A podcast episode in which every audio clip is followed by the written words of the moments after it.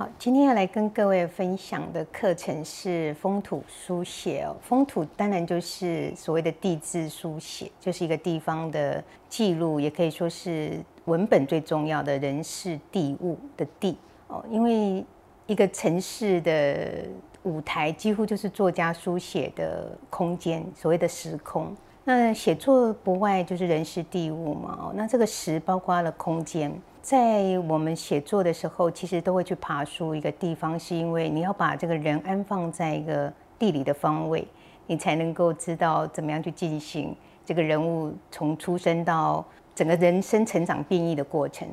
呃，我自己认为哦，要了解一座城市或者了解一个地方，就是从做成这个地方的人的生跟死去理解。这座城市或一个地方，呃，因为生就是他的生活的内容，那死亡可以看出这座城市的幸福与否。我自己一直很关注从生到死这个历程。那其实小说的写作也大概就是这这么一回事哦，或者散文哦，就是我们大概都离不开对于整个故里跟他方，所以这个时空的空间还包括了在地与他方。那我自己一直很关注在地，可是实上我们所谓的在地，在当代它是移动的，就你不可能说你永远都在一个固定的地方。那我祖母那个年代可能，他可能一生都没有离开过南方的故里，可是在我的年代啊，就已经游遍了世界嘛，所以这个这个空间已经是一个移动的状态之下，你更难去捕捉所谓的风土的时候，其实我会更定锚于自己的岛屿写作，然后再扩展。你对于他方的理解，也就是你越是理解你的在地、你的文化，你就越能够统合他方的文化来到你的写作的血肉。嗯，另外一个就是风土之必要，就是写作的时候，你会发现有些人在写作，他会不太熟悉一个地方，那那个人物就会显得很假。所以我自己都会先去填掉哦，或者说再去走访。当然有时候依赖记忆就够了。那个就是一个回忆的书写。现在的写作，你要去先定位时间。我的写作是这样，就是说你的空间要拿容纳进来，我会先去定位时间。那时间的意思就是，你可能是写他的少年时期，那他少年时期生活的是什么这样子哦？那我等会举例一些作品来跟各位分享，就是呃，比方说我自己写作的时候，我怎么去把我的青春切割在台北嘛？因为我的青春整个都发生在台北，那台北就是我最大的舞台。可是我的童年有在南方移动啊，像云林啊、嘉义、台南这样子，所以它的它的地理方位是移动的。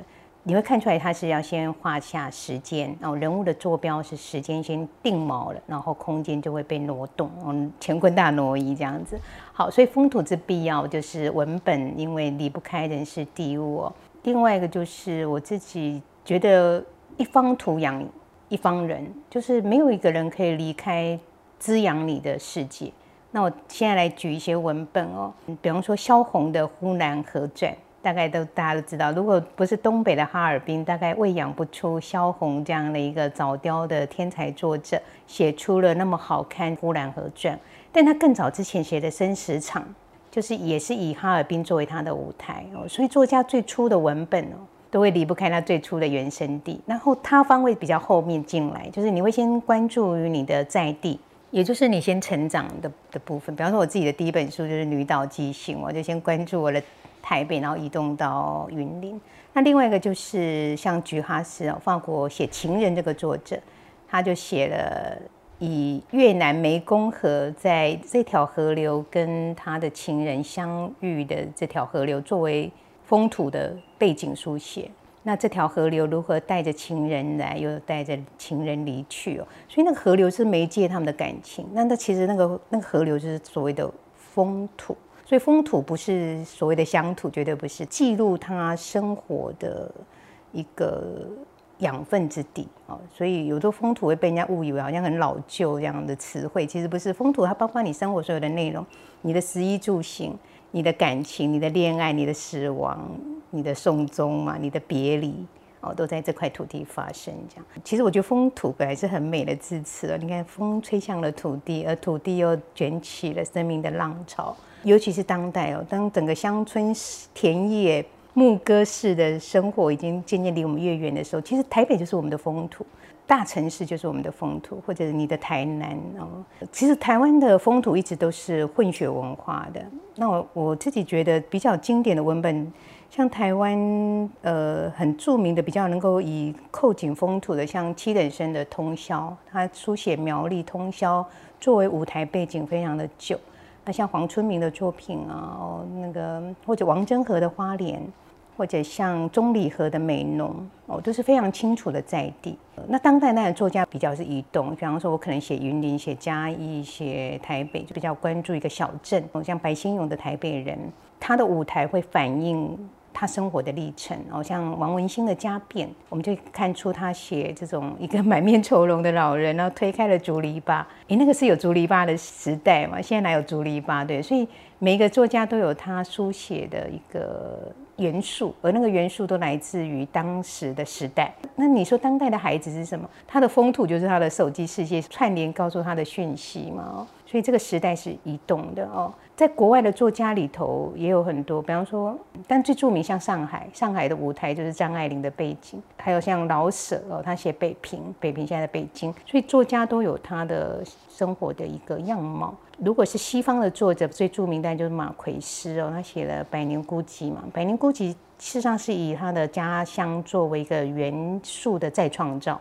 当马奎斯写《百年孤寂》的时候，他其实是因为他祖父的庄园即将要被拆掉，所以他跟随他的母亲坐着一趟火车回到他的故里。而这个家园是即将要被拆毁的时候呢，其实就卷起了故事。所以我们知道很多的故事都是什么，都即将要毁灭之前的被作家打捞上岸嘛。那个毁灭是什么？其实就是在创造。所以我永远都记得马奎斯在活着是为了讲述。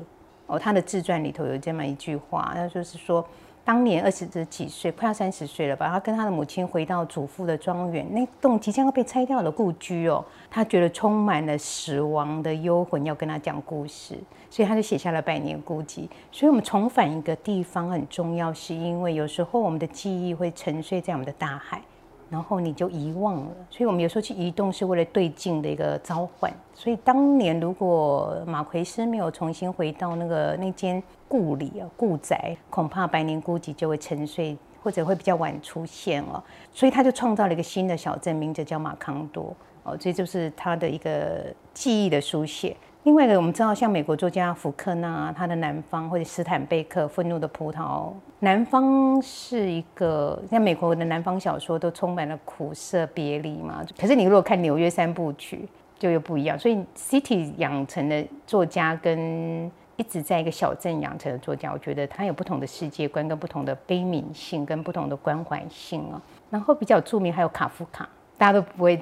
遗忘他的布拉格嘛？卡夫卡所写的风土一直没有离开过布拉格这座城，所以等于布拉格就是卡夫卡的一个舞台。最著名还有像巴尔扎克写他的巴黎，雨果的巴黎也是。还有最著名的就是维吉尼亚·沃尔夫，维吉尼亚·沃尔夫的伦敦。甚至沃尔夫说，离开伦敦他就没办法写作，就很像。离开上海，张爱玲就没办法写作，所以基本上作家真的是一。个地理方位的浓缩精粹所出来的一个世界观。那我来聊一下我自己的作品好了，因为我也不知道那个当年张爱玲怎么样去捕捉她的上海哦，但我相信她一定很善于听故事哦。比方说沈从文的《边城》哦，他写那个在河边的那个祖父跟孙女的故事。那我自己怎么打捞我自己的风土跟人事地物的故事哦？其实基本上回忆是很重要的媒介嘛，可是回忆。怎么回忆呢？你怎么写呢？所以，我们接下来谈一谈怎么写这件事哦。我觉得写作有一个很吊诡的事情，就是有时候我们会不敢把生命的怪兽探看进旧场景的世界。也许那个旧场景有些伤痛，也许那些旧场景有些抵达之谜，就是你不知道它为什么会发展成这样，而形塑你生命的后来。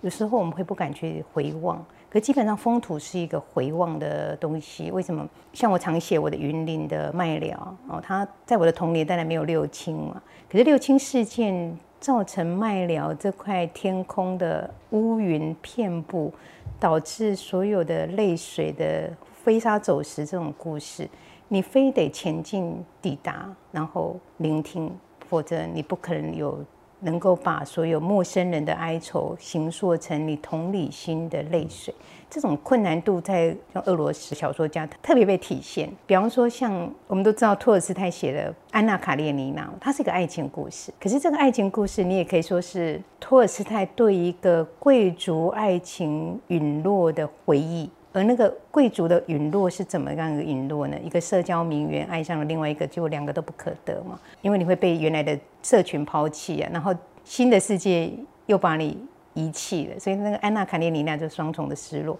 可事实上，他就是写当年的一个，你可以说是莫斯科。这种贵族，所以那那个地理条件会影响他对于这个人物的关照哦。假设安娜卡列尼娜活在台北呢，对不对？所以我们这个写作可以重新再创造，也就是经典其实是给你一个 idea，给你一个想象的打捞吧。所以作家也会牵涉到时间。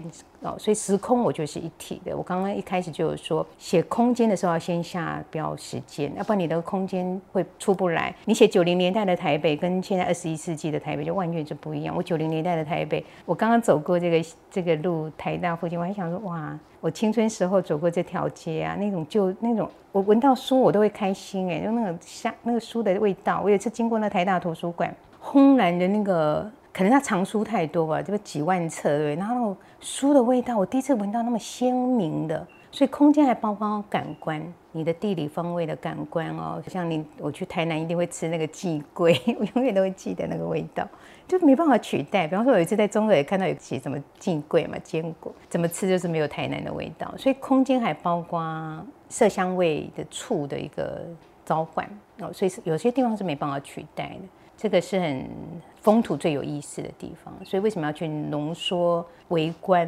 然后你跟他之间的关系哦，那这个是在地书写，那有一种是他方书写，就是我们可能到了旅行到那个地方，所以其实所有的旅行也都是风土书写，因为旅行一定会牵涉到方位、空间跟坐标。但我会发现很多的旅行文本就是只看得到旅行，可是没有看得到旅者、旅人这件事，一定是旅人。太旁观了，所以写作还有两种，一种是非常主观性的浸润在那个世界，以我去投奔这个空白画布的种种粒粒刻痕；可是有一种是非常旁观的，它很像知识分子这种，或者资本主义下的这种诗人，它有一种关照性。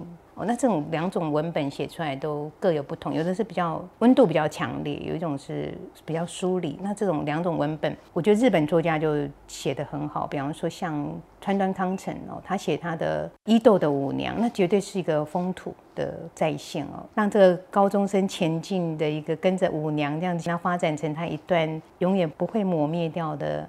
情愫，所以他一开始就写场景了。那个哇，快要下大雨了，对。然后呢，还穿着制服的这个学生，就随着那个山峰这样一路起雾的路径，跟着舞娘们前进。然后后来又在旅馆里遇到这群舞娘，然后就发现有一个舞娘特别跟他有一种感情的召唤，这种。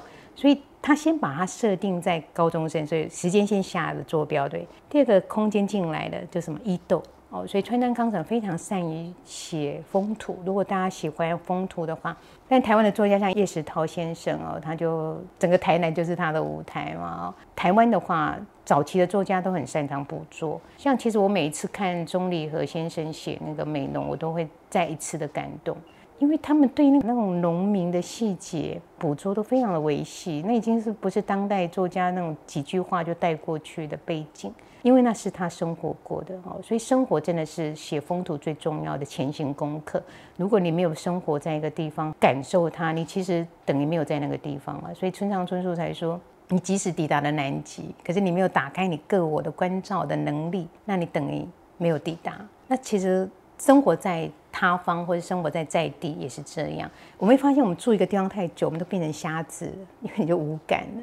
所以你怎么把那个感觉再招回来？就是如何写哦。那我自己有几个方式怎么写，就是第一个我会善用图像，图像就是说，也许你会去找一些史料，但我自己是比较对史料比较没那么兴趣的。当然史料还是很重要，比方说地方县志啊、地方市志。可是很奇怪哦，你从那十大册里头，你要让小说或散文飞翔起来的点哦，一定要跟你的生命是扣紧的，不然那边就是就像书店一样，满墙的书。可是命运会自动把你带到那本书的门口，为什么呢？因为你的心情跟它是连通的吧。比方说，我现在非常关照 晚年的这种晚景生活的暮年生活，因为我自动就会走到那一区嘛，所以说命运会把你召唤到那本书的门口，你会再度把它取下来。那地理方位也是，有些人就说哇，我我好向往去纽约哦，我好向往去东京或什么，其实那都是你生命的本体跟他做召唤哦。所以地字跟世字的阅读是有趣味的，是必要的，但是它。能够为你小说所或者散文所用的东西多，是因为如果你的生活还没有建构，它就变成只是资料的哦。所以第一个图像的第一个前行功课还是去生活、去游走、去慢走、去无所事事的进到那个空间里，然后去关照你内心的变化、记忆的变化跟记忆的构造。那图像还包括。可能是借由摄影的老照片，或者是你自己去拍过的。可是你你可能现在还不处理这个题材，那你之后看到那些图像，你会想起种种往事的生动形象，或者你吃到一个食物哦。所以三用形象，第一个是生活的本体的感官的召唤。我去一个城市，我第一个会慕名去吃它的经典食物，第二个我会去。吃小时候吃过的，因为我会观察记忆的味道的不同。我记得有一次，我就是想吃一个肉粽，我觉得也是到台南。后来那种名店有吃的，我都没有感动。突然有一天，我闯进一个巷子里，吃了一个肉粽，我这只是打开吃的第一口，我就那个潸然泪下，这样，因为我突然想起这个味道，就是我消失已久的我阿妈做的肉粽，然后就想起她的葬礼。你看，所以记忆是有骨牌效应的哦，或者图像也是。它会从一个画面、一个点，再串联到一个点，然后就变成有骨牌效应哦，全面式的打开你的记忆王国。所以从一个肉粽的香味，它那个香味会让我想起祖母，对不对？可是祖母只是一个构造嘛，那事实上我要带带的故事是什么？他整个生活过的南方世界哦，所以一个是骨牌效应，另外一个就是所谓的撞球理论，你知道吗？现在很多原住民的书写里头的部落。哦，其实它是一个乡愁。我看到很多的部落书写，就是它就是个风土嘛，绝对是个乡愁，很奇特哦。我都觉得它有一种人类学家的撞球理论。怎么说？就是你会发现，我们所有的记忆都是被推波助澜到一个离你的童年越来越远的地方。所谓撞球这样，你就被推被撞，可是你又滚回来，为什么？因为我们人对记忆是有感情的。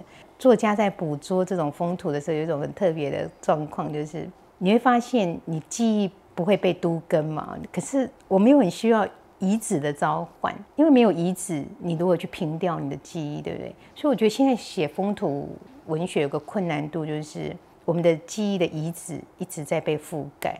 像有时候要去追寻一个我小时候住过的地方，哇，它已经面目全非。我记得我在我的小说作品《在河左岸》，我就写这条河流，就淡水河嘛，所以它基本上如果把它认为它是地质书写也。绝对没有错，因为它就是一个空间非常清楚的地方，就淡水河。那我写它的左岸，所以就在河左岸。左岸就是什么呢？三重、泸州啊、新庄这些左岸嘛。那当年它比较是南方移民的地方。然后加写右岸是什么？就过了一条桥，就跑到了西门町，就是那种今日百货啊。我们小时候那种哇，就是给一个孩子很大的刺激。然后在里面就写到他的同学哦。他的同学跟他说：“你知道吗？”他就带他去台北那个中正纪念堂，然后这个小孩子就跟那个女孩子说：“你知道以前我的家就在这里，可是现在变成伟人的殿堂。”所以这个记忆被都跟是很有趣。所以他的他如果用空间来覆盖另外一个空间，他的文本就出来。我还有个朋友写基隆河，我也觉得很有趣哦。他写那个基隆河截弯曲直之后，他的家不见了哦，就消失的故里。所以写作有一种方式，我常运用，就借由不存在。写存在，哦，就这些不存在，事实上就是存在了。其实就是你的风土场景被覆盖的时候，你怎么把它再挖出来哦？我觉得注定在当代是不断要被都根的记忆，你的记忆会不断被都根的时代了。因为讯息的串流太庞大，你今天所过，明日即成灰灰烟灭的年代里，你如何定锚写下你所经历过的一切呢？呃，我比较善用了第一个，我刚刚说图像，第二个是勾招你的感官嘛，另外一个是你要随时运用一个日记式的。我说日记式不是每天写，因为只只要是每天要进行的事，都会让人疲乏，那疲乏久了就无感，而是一个随时写下那个很重要的。所以马奎斯在写他的短篇小说《异乡客》啊，那个是一个经典，我都推荐各位看。因为如果喜欢写短篇小说的，他就有写说，他大概从一百个点子哦，浓缩成十几篇。所以一百个点子，有的时候你是没办法成型嘛。就是我们每天发生的故，有的只是点。它没办法成为一个篇，但是它你还是写下来，但是不要写太多，你就写关键字，这就是一个点子。可是它能不能发展成长篇小说或短篇小说还不知道。就是说，你有时候这些点子要记得把它记录下来哦。好，那另外一个就是我接下来再分享一个我们台湾整个在地书写的演变哦。其实我们台湾最早的台湾小说或者散文的叙事都比较是写实主义，比方说早年的齐君啊，或者像林海音的最著名就是他的《城南旧事》嘛，这也是一个非常风土的经典。你看城南就已经标志了地理方位了哦，所以地质书写的第一个确立就是你的地理方位。那如果你要写抽象的也可以。但我觉得写抽象往往会失败。我早期哦一直都没有发表过，但是我我还写了十几万字，都一直放在我的电脑档案里。我就写一个虚构的台湾，我把它命名的叫做贝拉岛。后来我觉得很难写，因为当时虚构的时候，其实是反而是现实要更多，因为你要说服他这个虚构是成立的嘛。反而你你写现实的虚构比较容易，写虚构里的现实比较困难。好，所以林海音的《城南旧事》是是一个经典，就是他写城南，那写的城是什么呢？大家也不要约到台湾，因为他他三十岁前都在北京度过，但是他又是台湾的苗栗人，所以他会有双重视野。我觉得当代的写作最魅最有魅力的就是这种混血的文化。比方说我去台南，我就很喜欢那种，就会闻到那种大航海时代的味道。很奇怪，你到了台南，这个就是所谓的一方土养一方人嘛。你去安平追想曲，安平就会唱安平追想曲。那我去浊水溪，我就会想起我。台湾那种早年的那种故事的哀愁，真的很深刻。这是土地给我们的故事嘛？那土地养出的一种灾难呢？像我去台湾的北港街哦，就是一座城都为了服务一一座庙而成立，所有的食物一进来就是要贡品，有没有？然后一条街啊，喜饼啊，炸的花生糖啊，然后那种蚕豆酥满地，有没有？所以这就是城的味道哦。所以台湾在早年的写实主义之下，后来演变到像你说，我我刚刚说像王文新的嘉宾这种比较具有现代主义，后来在整个像骆以军的后现代的拼贴啊，像他写的西夏旅馆，但西夏就变成是一个他的背景哦。所以风土有时候是一个抽象的一个概念，比方说王吴明义的作品，大家一定很熟悉，因为他一定会涵盖进自然，那自然就是风土的一部分。他最著名的这个。天脚下的魔术师嘛，哦，就是中华商场，几乎就是它的地质定锚的坐标哦，所以有时候我觉得不一定要写那么庞大的，什么云林、什么嘉义这种台南，你甚至可以微缩到一个很小很小的点。像我前两三年出了一本书叫《舍不得不见你》，我就是把妈妈微缩在一个她的故事变成从云林变成微缩在医院，就是这种医疗体系的病理哦。所以医院的风土是什么？生老病死嘛，对不对？消毒水的气味啊，药水啊，蜂鸣器响了又停了，这种生生死死的来来去去。所以医院也可以是萎缩。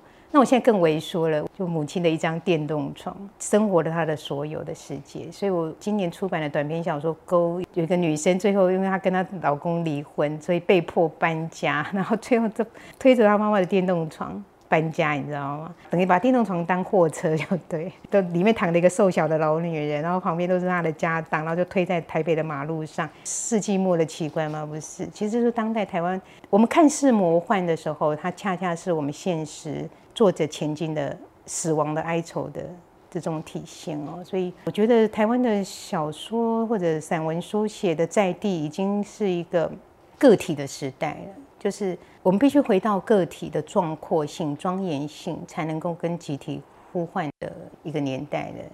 我自己在回忆我整个成长的部分哦，我都觉得，所幸我有进入这个城里，因为我很喜欢游走，所以我对什么东西都很好奇啊，这会滋养你的一些风土的人情世故的一种体验。好，那我接下来做一些结尾哦，就是。我之前写的比较清楚的，就是有比较有地理清楚坐标的风土，就是我的岛屿三部曲。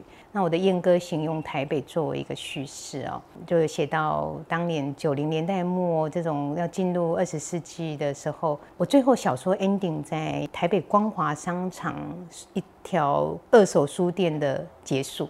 那它绝对是一个青春人的消失的坐标空间。怎么说呢？我记得以前我们大学都会去那边找二手书嘛。那二手书在那个年代，在那个光华商场那个地下街，我记得是二零零几年啊。当那个光华商场按下熄灯号的时候，我还特地跑去看了一下。为什么呢？我去凭吊我的记忆的遗址。如果你要扩大风土这一个气质吧，哦你一定要扩大你生活的。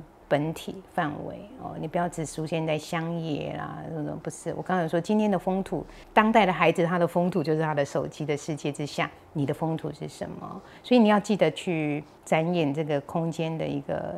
写作经验哦，那另外三歌行跟短歌行就写我的云林嘛，我小时候生活过的云林，我阿妈的云，那不一定是我，有时候可能是你的祖父辈、你的父子辈所生活过的地方，那会离你很远，对不对？所以那个风土已经不是你生活过的记忆，那你怎么书写？我第一个会去找资料啊、看图像，然后访问一些耆老。可是最重要是你要知道你这个写作要写到什么样子哦，你要先确立这个部分。然后我最近的一本书还有一个小说，就想你到大海，我说用淡水，呃，台语叫火尾啊，护尾对，护尾在台语的意思是雨的尾巴，所以就是雨水的尽头。因为我念淡江，所以基本上我应该是很熟悉。恰恰相反，有时候你你越在地越不熟悉。有时候我觉得台湾人了解东京，好像更了解台北，就是你太关注他方了，那你就遗忘了你所生存的点，所以我只好又再回去淡江做了很多的考察哦，这就是呃写风土没有别的方法，就是你非得爬书记忆，然后阅读曾经写过这个地方的所有的书，你要把它全部找来看，然后找出有没有可能你在发展的不重复的可能的缺口。第三个就是访问一些曾经也不所谓的访问，就是你跟他们聊天。我记得我去淡水，为了写《想你到大海》，我就去那个老街走。那老街当然现在很现代了嘛，我就看到有个算命摊，他偶尔才出来摆摊，我就去问他说：“你是住过这条老街的人吗？”他说：“对呀。”可是因为老街都根之后，他太早把它卖掉，怎么？反正是他就有些故事，所以就跟他聊。那他不一定会跟你聊啊，对不对？他干嘛理你？那你只好就跟他给他算命，我就为了了解他，只好花点钱算命这样子。就你要必须花点脑子哦。所以这个，比方说我们进入客家村，哎，那那个陌生语也是一个一个写作的刺激哦。我去部落听到原住民讲的那些他们的在地语言，其实很生猛哦。所以我去兰屿啊，对，我去。看他们钓飞鱼记，所以这种移动确实是风土不能少的。那你如果想要宅在家哦，很多人说那我看图片就好，图片也都拍出来，很奇怪哦，你没有亲自抵达写出来的。我刚刚有说虚构的现实更难写，写现实的虚构比较好一些，所以你一定要现实很庞大。好，那我们做一个结束，就是所有的风土都不外乎是人的故事，所以千万不要忘记回到人的本身。那个风土才会成为有力量的舞台。但除了你写自然写作，你你的本体是写植物啊，写那条河流，那是不同的叙事方式。可是如果你是写以人为主的，而那个时空只是它的背景的，你还是要回到人的故事本身哦。我觉得人留下的故事、走过的经历，为的就是使我们的整个。故事被传承下来，而这也是风土在变异的过程中，让我们辨识到旧时代跟现在所走过的时间的轨迹。